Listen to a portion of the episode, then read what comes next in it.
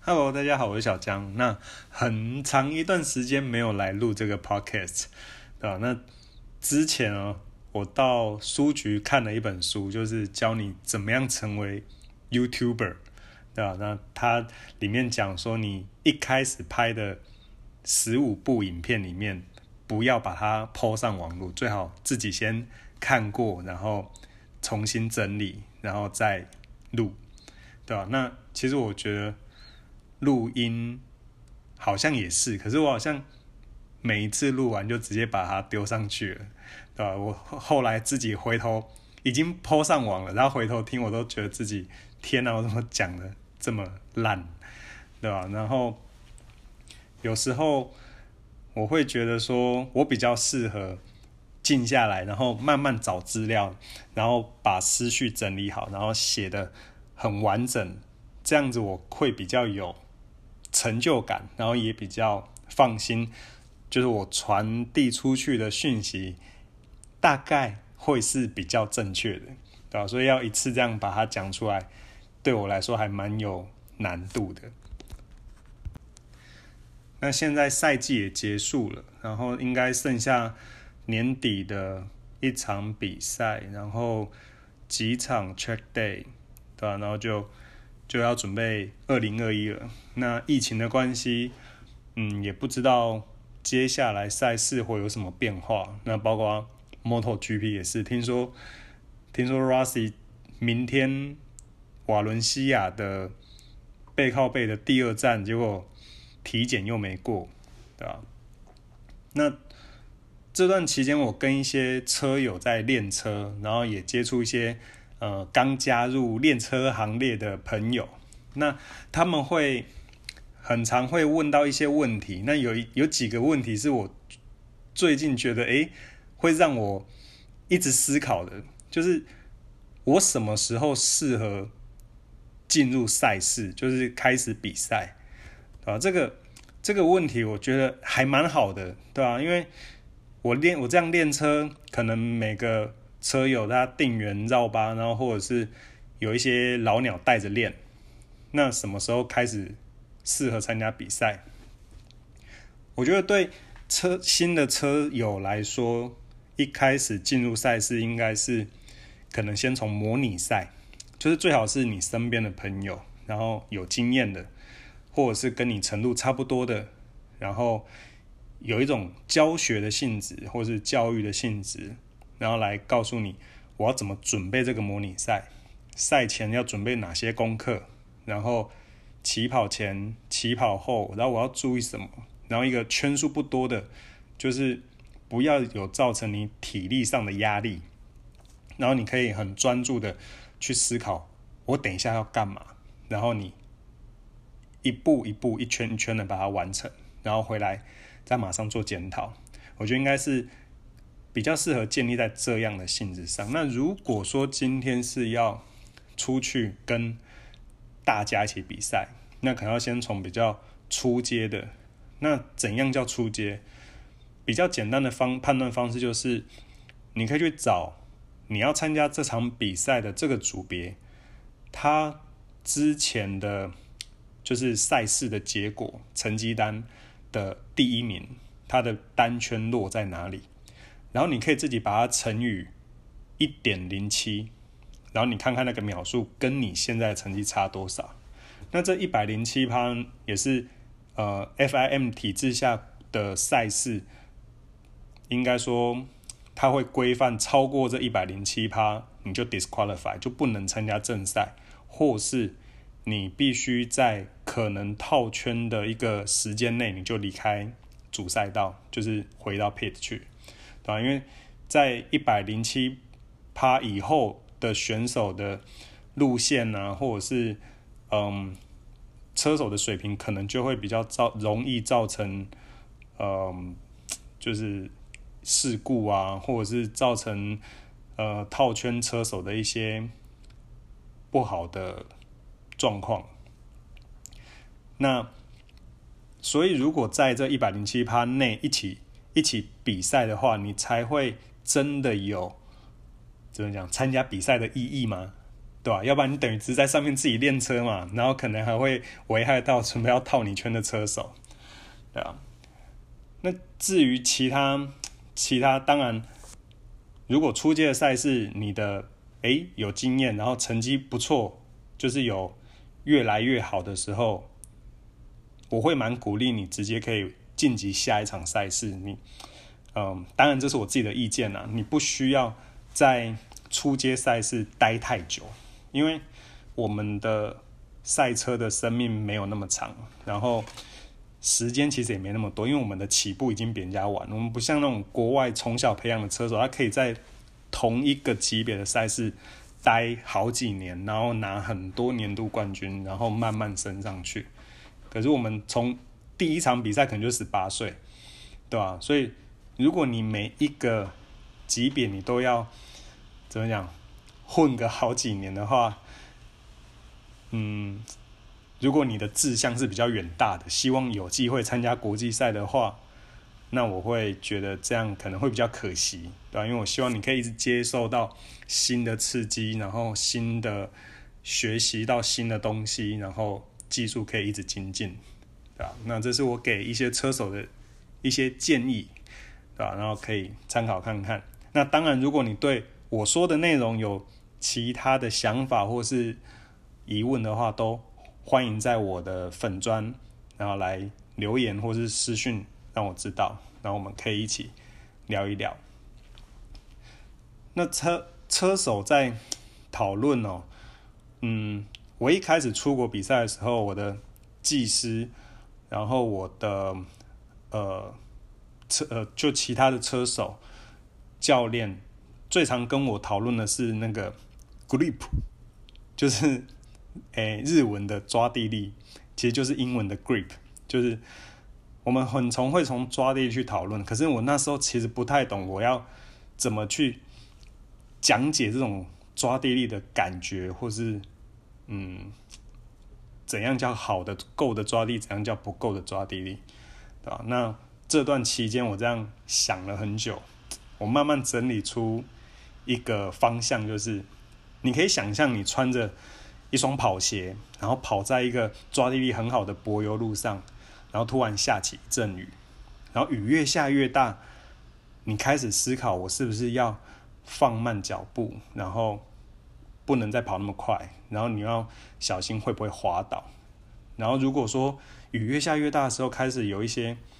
水的倒影，就是有一点小小积水的时候，你开始会。担心，哎，我是不是要放慢一点，脚步轻一点，对吧？有时候你可能还在想的时候，哎，脚突然滑了一下，然后你又多踩了几步，然后才避免摔倒。那这是一个很简单的一个，就是抓地力的一个一个经验啊。就是我相信大家如果有在。雨中玩鬼抓人的时候，或是在瓷砖上跑步的时候，你就可以体会，对吧？那相同的状况，你在车上，当然你在车上透过避震器、透过轮胎，你也可以感受到有这样的抓地力，有这样的安全感，尤其是在你稳定的加速的时候，对吧？因为你会觉得，嗯，有安全感，你才会再把速度加上去。如果你加了油门，结果那抓地力是不明确的，好像有一点滑，好像好像没有直接的车子直接往前走，那你油门就会 hold 住，不会再继续开下去，啊，那包括刹车也是，所以稳定的油门、稳定的刹车、稳定的倾倒，都可以让你可以明确的感受持续的抓地力，对吧？那这个时候就是。如果你今天突然的加速，或是突然的很重的刹车，你可能会感受不到。所以这个东西是需要慢慢的循序渐进的，就是你会慢慢的油门越加越快，慢慢的刹车越加越重，然后倾倒越来越快。如果你慢慢的加速这个动作，中间有一个环节让你没有信心。那你就要去思考，可能是哪里有问题，啊，那这个是我们在试车，不管是原厂新车或是比赛车设定过的车，第一节在暖身的时候都会做的事情，就是重新去感受这个场地现在提供多少抓地力给你用，然后我们再来看看自己要用多少的实力来 push 这个这个单圈，或是用就是几分力来。跑这个路面，那讲到抓地力哦，就是最直接的，就是轮胎。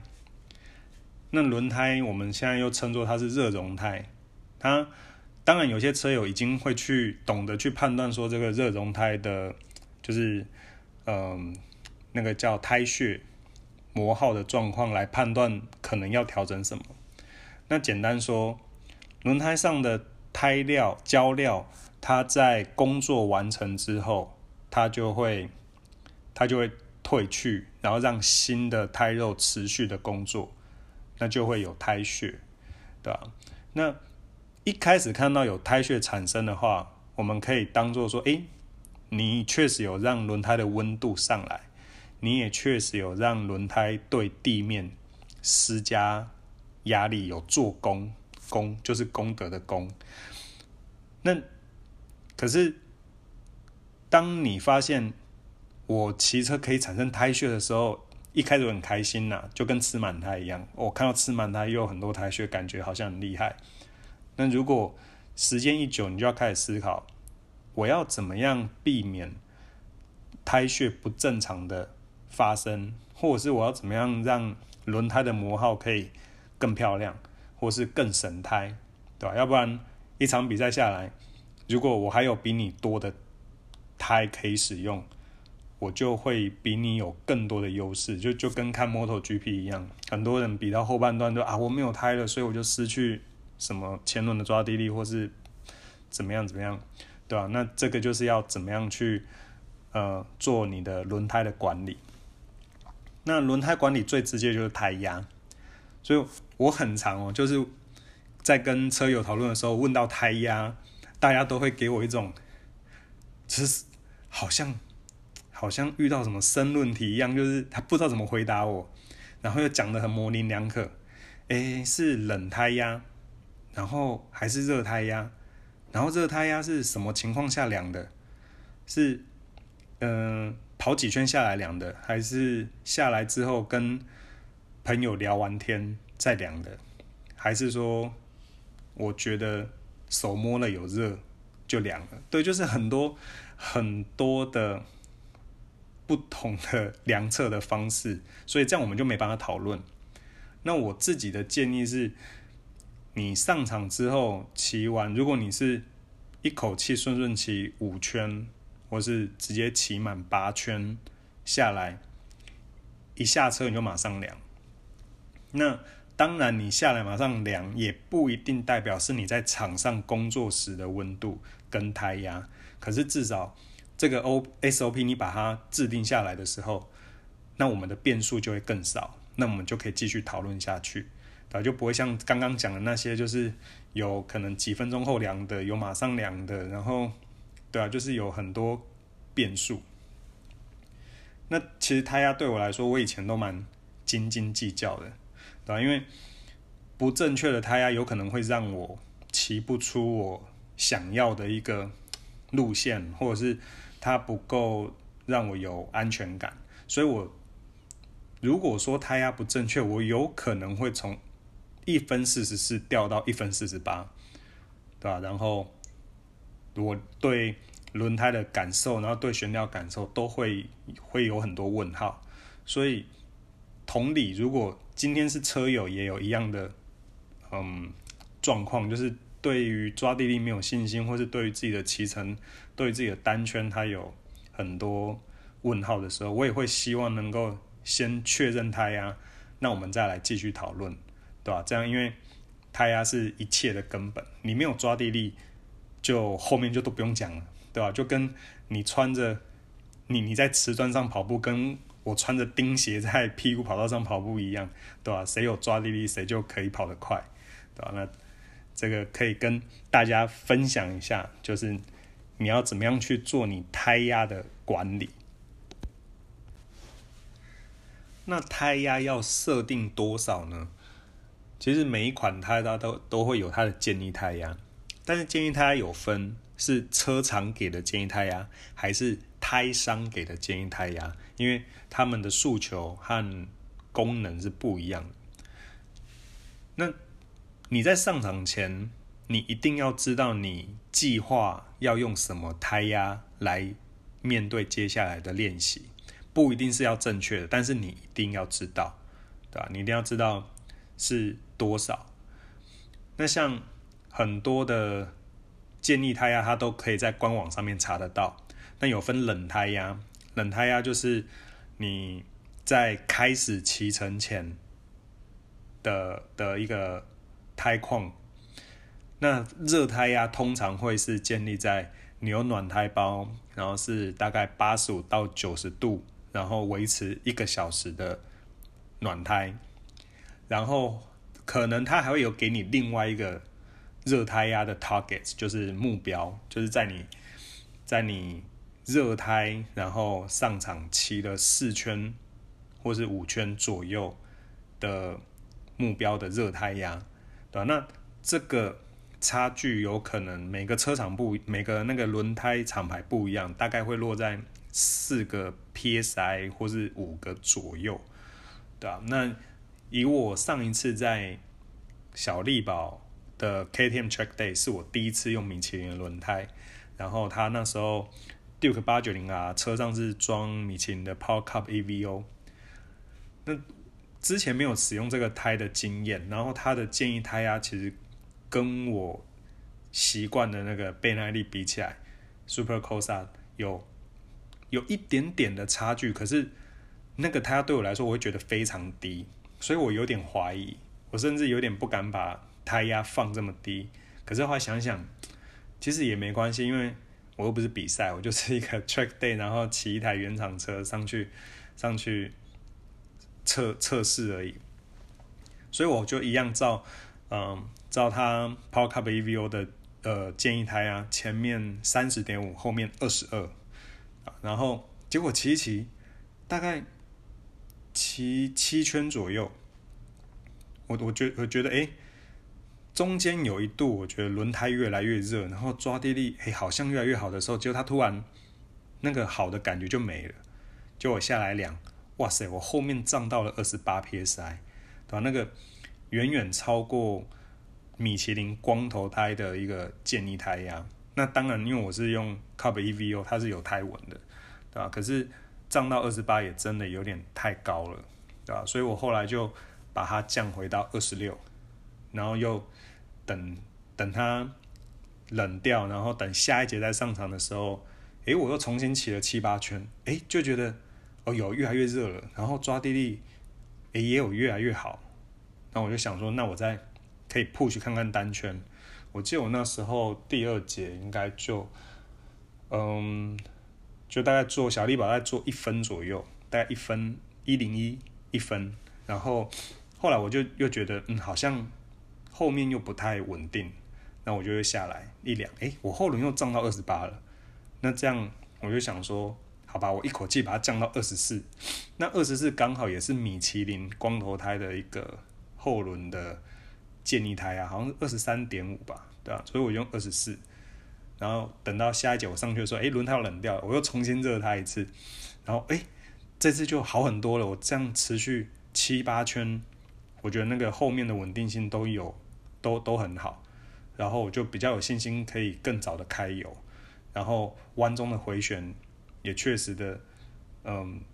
比较有那种安心感。然后哎，结果我的单圈就很自然的，它就用更更快了，对吧？然后下来量，哎，我前面。前面好像就是比，因为多了更多的刹车，所以我前面的胎压比一开始多了两个 psi，然后我后面就是维持在二十四、二十四 psi 左右，对，然后跟他米其林官方的建议就，他没有建议的热胎压，但是就是跟他呃光头胎的建议热胎压是差不多的，对吧？那我觉得，哎，那这样子是还还蛮准的，还蛮 OK。就是其实原原厂的给的建议都是蛮有参考价值的，对吧？那所以其实可以推荐给其他的车友参考，对吧？不要用不要用车友说，然后